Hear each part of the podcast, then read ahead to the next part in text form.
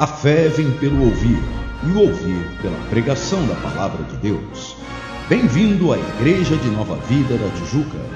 Ouça agora a mensagem sagrada trazida pelo servo de Deus, pastor Martinho Lutero Semblano, e ouça-a com atenção e com o coração aberto, para que gere frutos abençoadores em sua vida. Lembre-se, a palavra de Deus jamais voltará vazia. Amados irmãos, uh, vamos então dar início a esse estudo. E vamos começar então, e quero falar sobre os anjos. Ao nosso redor existe um mundo paralelo. Paralelo ao mundo natural, o mundo que é observado através dos nossos cinco sentidos, que é o mundo natural, existe um mundo invisível, que é o mundo espiritual. Existem camadas desse mundo que nós vamos tratar nesses dias, mas esse mundo espiritual é composto, essa população, de seres espirituais não encarnados, ainda que possam encarnar-se, não materializados, ainda que possam se materializar, e que nós comumente chamamos de anjos, dada a tradução do termo mais utilizado. Ainda que nem todos acredita em anjos, nós vemos, por exemplo, que os saduceus não acreditavam em ressurreição, a Bíblia diz, e não acreditavam em anjos. Mas o fato é que esses seres não apenas existem, como a Bíblia não apenas ensina, explica, mas ratifica a sua existência, mas como esses seres também, eles influenciam pessoas. Não se trata então de um mundo paralelo passivo mas se trata de um mundo paralelo ativo em suas influências. Há pessoas, por exemplo, que se matam por causa de uma influência satânica. Satanás vai derrubando a pessoa, deprimindo a pessoa e trazendo. E, e, tem pessoas que não aguentam a pressão e dão um tiro e morrem. Há pessoas que são tentadas, e todos somos tentados, através da atuação de quem, meus amados? Dos anjos. Ainda que Satanás não seja onipresente, então nem sempre nós podemos dizer, fui tentado exatamente por Satanás, mas a Bíblia vai falar sobre isso, que nós somos tentados por Satanás, não através de ser direto necessariamente, mas através dos seus vassalos, desse exército angelical, dos anjos rebelados. Então nós somos tentados por demônios, como nós vamos aqui explicar já já, talvez não hoje, mas vamos explicar então a seguir sobre isso. Pois bem, então vamos falar em primeiro lugar sobre a existência dos anjos. A Bíblia diz no livro de Atos, Atos capítulo 23, Atos dos Apóstolos, o que é uma injustiça, que deveria se chamar Atos do Espírito Santo, na verdade, é a história da atuação do Espírito Santo na igreja. Mas e Paulo disse, o texto fala assim: porque os saduceus dizem que não há ressurreição, nem anjo, nem espírito mas os fariseus reconhecem uma e outra coisa. Então nós vemos que no próprio judaísmo havia diferença. Paulo era fariseu, e é um fariseu que escreve esse texto. Então Paulo vai mostrar, né, que vai escrever é Lucas, mas mencionando a citação de Paulo, Paulo vai falar então que entre o judaísmo há divisão, e no evangélico também. Nós temos evangélicos, meus amados, que não acreditam em milagres, nós temos evangélicos que não acreditam no poder de uma palavra. É, nós temos evangélicos que não acreditam na cura divina. Existem muitos segmentos no evangelho que nós temos evangélicos que não creem, não acreditam em seres espirituais, só acreditam no mundo natural. Pois bem, mas a Bíblia mostra que eles de fato existem. E esses seres, a existência deles é plenamente plausível. Em primeiro lugar, João capítulo 4, versículo 24 diz que Deus é espírito. Ora, se Deus, nós acreditamos num ser que é espírito, e nós acreditamos que ele tem todo o poder, aliás, Deus é todo poderoso. Sim, é. Mas nós muitas vezes confundimos a palavra El Shaddai como se fosse Deus todo-poderoso, uma tradição evangélica. Shad, na verdade, não é poder. Shad é seio no hebraico. Shaddai é seio, El é Deus. O que é o Shaddai? Deus dos seios. O que, que hermeneuticamente isso significa? Quem tem o seio alimenta a criança, não é isso? Fortalece a criança e defende a criança. Então, a interpretação dos judeus de Deus como Deus dos seios, ou seja, o Deus que alimenta, que fortalece, posteriormente, nas, nas traduções posteriores, que deram o nome de El Shaddai, é todo-poderoso, mas é o Deus que alimenta, que sustenta, amém? Isso não diminui o fato que Deus é todo-poderoso. Você sabia que não existe a palavra Shekinah na Bíblia? É interessante, porque na verdade a palavra Shekinah é uma adaptação da palavra Shakar, né, que significa habitação, moradia, eu moro. Então é um verbo, né, eu chacar, digamos assim. Mas que mostra que a habitação de Deus, o templo, é uma habitação de Deus, é um chacar de Deus. Aí vem uh, o Shekinah de Deus, ok? A presença. Agora, ainda que a Bíblia não cite, no Alcorão a palavra Shekinah é usada seis vezes. Você sabia disso? E que mostra no Alcorão que é o local onde há uma presença de paz. Enfim, então que Deus derrame a sua presença em nossas vidas, a sua Shekinah em nossas vidas e nos enche de paz. Pois bem, aos pouquinhos esse estudo eu posso dar esses insights. Posso, gente? Se me permitem isso, que a gente troca ideias, é muito bom, né? Pois bem, a Bíblia menciona a existência de anjos por nada menos do que 289 versículos. Então, a existência de anjo é crida na Bíblia como plausível, mostra o ministério deles como algo certo e algo até natural. As aparições de anjos vão ser observadas na Bíblia como algo natural. Para alguns, não, para outros, sim. Ok? Então, vamos falar sobre isso mais adiante. Mas vamos lá, vamos avante. Vamos falar da terminologia dos anjos. Nós temos duas palavras no Novo Testamento, a de cima, angelos, uh, e no Antigo Testamento, a palavra de baixo, malak. As duas palavras têm a mesma significação. As duas palavras, ângelos e malak, significam mensageiro. Então nós vamos ver categorias de anjos. Vamos ver anjos de nações, anjos da ira, né? anjos que levam mortandade. Nós vamos ver todos os anjos, na verdade, na verdade, é uma, essa é um, uma terminologia que nós criamos. Porque se nós fôssemos traduzir exatamente como está na Bíblia, a gente não colocaria mensa, anjo de Deus, a gente colocaria o mensageiro de Deus. E o mensageiro de Deus disse, e a carta escrita aos mensageiros das igrejas, ok? Se você for na Grécia hoje, por exemplo, uh, você, o sujeito que vai te entregar uma mensagem, ele é um ângelos, ok? Então, essa terminologia é importante por quê?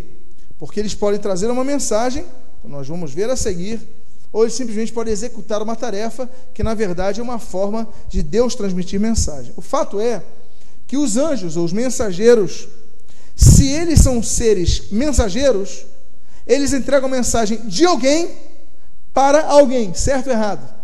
O mensageiro vai entregar a mensagem dele, se não é mensageiro. Nós denominamos alguém como mensageiro, esse alguém vai entregar a mensagem de alguém para alguém. Então, os anjos necessariamente, eles não são autônomos. Os anjos, eles servem alguém. E nós temos então, vamos falar depois sobre isso, os anjos que servem a Deus, nós mormente chamamos de anjos, e os anjos que não servem a Deus, se opõem a Deus, estão debaixo de influência de um ex-querubim, que nós hoje denominamos como Satanás, o diabo, etc. E esses anjos nós chamamos também de demônios, como os termos gregos vão ah, utilizar uma expressão muito conhecida no mundo grego naquela época. Pois bem, depois vou explicar sobre isso, porque vai ter diferença aí no caso demônios da terminologia. Vamos avante. Natureza dos anjos. Primeiro, os anjos eles são seres criados antes do ser humano, ok? Eles são mais antigos do que nós quanto à criação. Vamos ver sobre isso, por exemplo. A Bíblia diz, no livro de Jó, que é o primeiro livro da Bíblia a ser escrito, lembra vocês que a Bíblia não está em ordem cronológica os escritos da Bíblia. Isso daí vai ser feito séculos depois. No caso do Antigo Testamento, isso vai ser feito, por exemplo, só no século V a.C., uh, na época de Esdras. Ele que vai organizar nessa ordem. Agostinho vai depois reorganizar isso. E aí nós vamos ter posterior. Mas o Jó é o livro mais antigo. Você vê isso por vários elementos, a começar com o hebraico.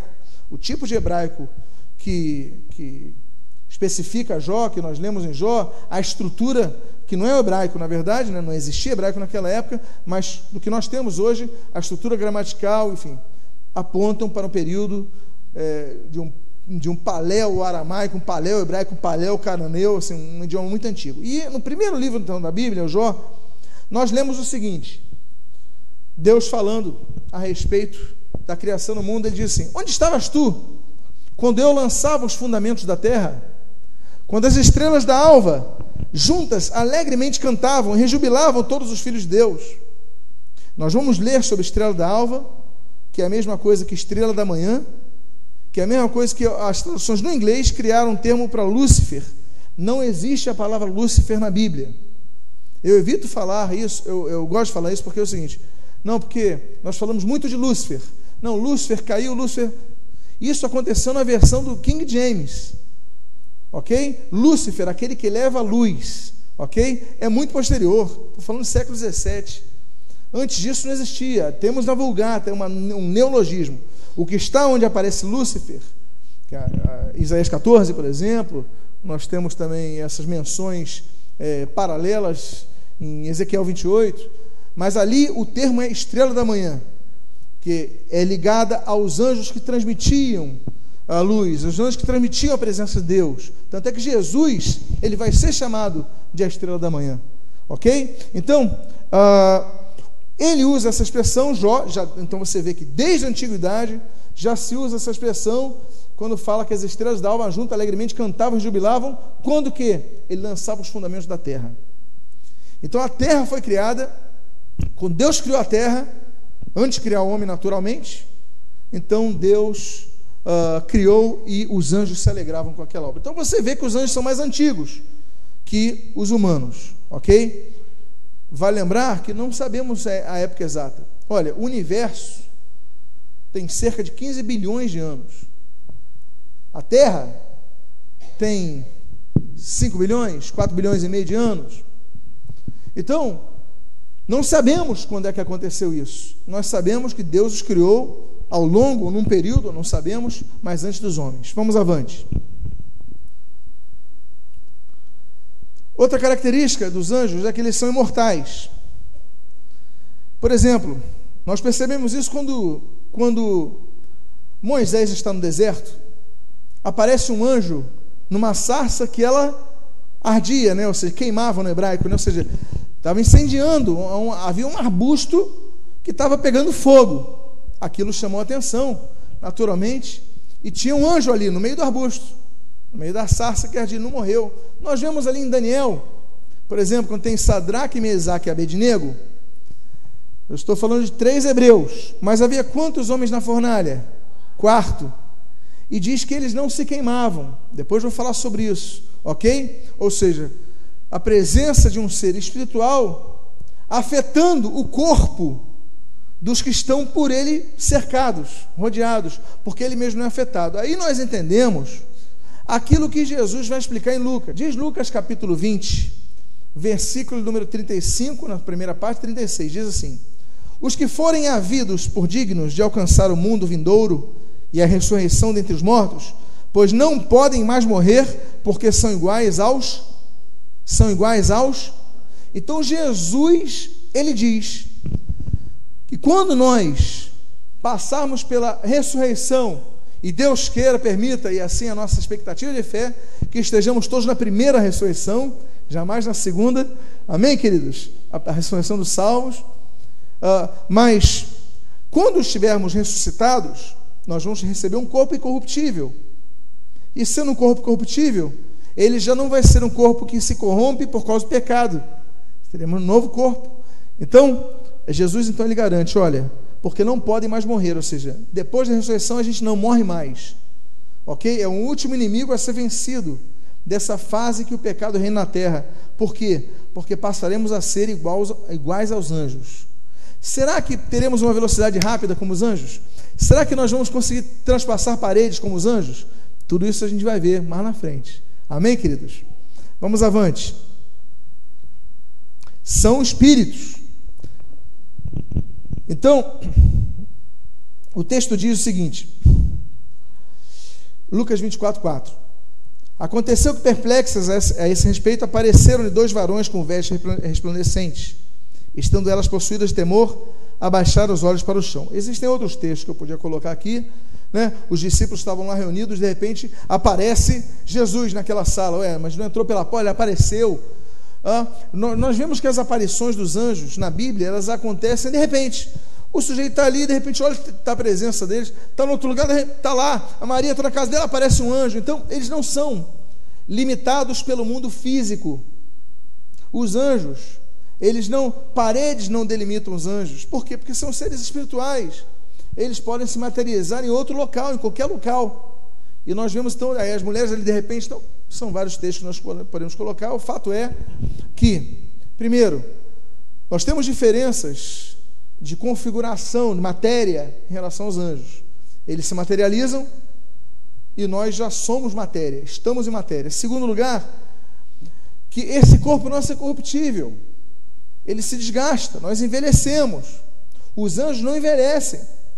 Os anjos, como disse o Senhor Jesus, não morrem. Então eles têm uma existência, uh, vamos dizer, eles só não são eternos porque eles foram criados um dia mas eles são infinita, existência infinita. Ah, eterno só Deus, amém, queridos? Amém? Amém. Então, eles foram criados um dia. Se foram criados, eles podem nunca morrer, mas não são eternos. Porque eterno é aquele que não tem princípio e nem fim, e é o caso só Deus. E ali, Salmo 90, etc., vão dizer, mostrar isso daí. Então, nós temos o fato dos anjos não morrerem, por quê? Porque também eles são, não tem a, a, o pecado ele entrou em nosso corpo, o pecado original, ele faz para nosso DNA. Então, isso faz para nossa natureza terrena.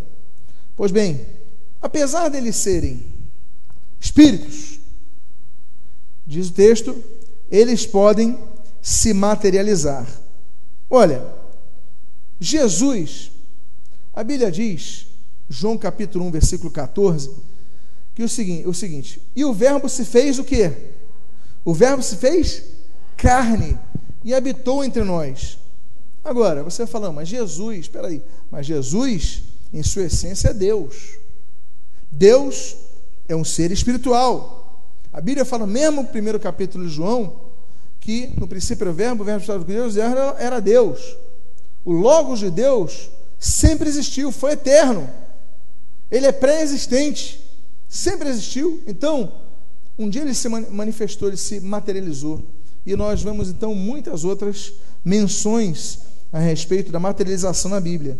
Há pessoas, por exemplo, que viram uh, anjos, que tiveram visões de anjos. Ezequiel teve uma visão de um anjo, José teve uma visão de um anjo, uh, Ezequiel 1, uh, por exemplo. Agora, é, nós temos Cornélio, Atos capítulo 10, ele tem a visão de um anjo. Ok. Nós temos então elementos, pessoas que viram, ah, tiveram visões de anjos, talvez dormindo, talvez, enfim, em um momento de oração. Ah, são vários momentos. Agora, a Bíblia, ela mostra que tivemos muitas pessoas que tiveram contatos, tiveram, eh, viram a matéria dos anjos de maneira muito perceptível. Por exemplo, no Antigo Testamento, olha quantos viram anjos. A relação aqui, Agar, Abraão, Ló, Jacó, Moisés, os israelitas que estavam em Boquim, Balaão, Josué, Gideão, Manoá, Davi, Elias, Sadraque, Mesaque, Abednego, Daniel, Zacarias, o profeta. Esse só no Antigo Testamento. Já no Novo Testamento, nós temos Zacarias, os pastores de Belém, Maria, Jesus, os enfermos no tanque de Betesda, as mulheres que foram ao sepulcro de Jesus, os discípulos durante a ascensão de Jesus, Pedro, João, Pedro, Paulo e João. Todos eles tiveram contato direto com anjos. Então, a materialização de anjos é algo na Bíblia muito comum. E você se pergunta, bom, mas eles só se materializavam naquela época? Será que só no Antigo Testamento? Só no período do Novo Testamento? A Bíblia diz que os anjos, eles, em primeiro lugar, a Bíblia em nenhum momento diz que os anjos foram delimitados à época da composição bíblica. A estrutura angelical a, estrutura dos anjos, a configuração angelical, ela permanece, não muda. Então, se eles se materializavam antes, eles têm a mesma composição, podendo se materializar hoje. Em segundo lugar, para confirmar isso, nós temos, por exemplo, aquela menção à igreja, aquela recomendação à igreja, quando Hebreus capítulo 13, versículo 2 diz: Não negligencieis a hospitalidade, pois alguns, praticando-a sem saber, acolheram anjos. Você sabia que você pode ter tido contato com um anjo sem saber? Você sabia disso? Quem aqui desconfia que já teve com um anjo? Só não vale falar do seu filho, né? o seu anjinho, né? meu anjinho, estou com ele todo dia. Mas com anjos, seres espirituais enviados para te proteger, para te guiar. Quantos aqui creem nisso? Eu já tive experiências pessoais, meus amados, muito interessantes. Ah, então, nós, deixa eu avançar aqui. Sua estatura. Como é que são os anjos? Eles são bonitos, são feios, altos ou baixos? Vamos ver o que a Bíblia diz. A Bíblia diz em Hebreus, capítulo 2, versículos de 6 a 7, o seguinte: Que é o homem que dele te lembres, ou o filho do homem que o visites. Fizeste-o por um pouco menor do que os anjos, de glória e de honra o coroaste. A Bíblia mostra aqui então que o homem é a coroa da criação. Deus coroa o homem de glória, de honra. É a criação máxima de Deus não são os anjos, é o homem. É o, quando eu digo homem, eu digo o ser humano, ok? Homens e mulheres. Agora, o texto diz então que quando Deus vai criar o homem, Deus cria o homem uma estatura um pouco menor que a dos anjos. Então, os seres angelicais têm estrutura maior do que a dos homens. Outro, outra, outra, outra qualidade, outra característica é que os anjos eles têm nome próprio, como nós temos. Eu acho interessante, aliás, uma pergunta aqui que eu vou deixar para vocês. Será que você vai ter o mesmo nome no céu que você tem agora? Eu me chamo Martinho Lutero, como ele citou, autor de Castelo Forte, que é o hino da reforma, composto em, se não me engano, abril de 1521. Mas será que no céu você é chamado de Martinho Lutero? Será que no céu ele será chamado de Marcos, de Fernando ou de Celso? A Bíblia já dá uma dica disso no início do Apocalipse. Ok? Eu não vou falar sobre isso agora, mas já vou adiantando. Você vai ter um outro nome no céu.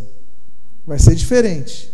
E esse nome você vai receber, vai saber na glória quando receber. Ah, depois eu vou falar sobre isso, senão eu já digo agora, né? Quem aqui já gostaria de saber o seu nome? Enfim, todos temos nomes. O próprio nome de Jesus é o nome que o anjo diz para colocar nele. Olha, ele se chamará Jesus porque ele salvará o povo dele, né? Mateus 1, 23. Então, nós recebemos novos nomes. Agora, a Bíblia menciona o nome de dois anjos. Quais são os dois? primeiro deles, Miguel, que é o arcanjo. Está ali, Micael. Vem dos termos, vem de três termos gregos. Mi, que significa quem, Ki, que significa como, ou mesmo na medida, e El, que significa Deus. A tradução então de Miguel é como se fosse uma pergunta uh, retórica até, ou seja, trazendo uma resposta em si. Né? Quem é como Deus? Isso então é o nome de um primeiro anjo da Bíblia, um dos dois que citam, e o segundo nome que a Bíblia menciona de anjo é o de Gabriel, Gabriel, né, que vem do Geber, que é homem, no sentido masculino mesmo, né, ou seja, homem ma masculino, e El, ou seja, homem de Deus. Ok? Esse é o significado de Gabriel. Aí você fala, pastor, mas Rafael não está na Bíblia? Não, não está na Bíblia. A Bíblia que vai ser aprovada no século XVI, Concílio de Trento, 1563, na Contra-Reforma da Reforma Protestante, a Contra-Reforma, eles vão então oficializar a Bíblia, a Bíblia Católica Romana, com a adição de alguns livros. E nessa adição de alguns livros, então nós temos o nome de quatro anjos que se contava que nem os rabinos consideravam, que são uh, Selatiel, Uriel, uh, Rafael, quatro anjos adicionais, mas a Bíblia mesmo só menciona o nome de dois, ok? Eu vou fazer o seguinte, eu vou dar uma pausa aqui, meus irmãos. Diz a palavra de Deus em Romanos 10, 14: Como crerão se não há quem pregue? Se você foi abençoado com esta mensagem, seja um canal de bênção a outras vidas, presenteando-as com este e outros CDs do pastor Martinho Lutero Semblando. Visite-nos à Igreja de Nova Vida da Tijuca, Rua Conde de Bonfim, 604, sua família na Tijuca.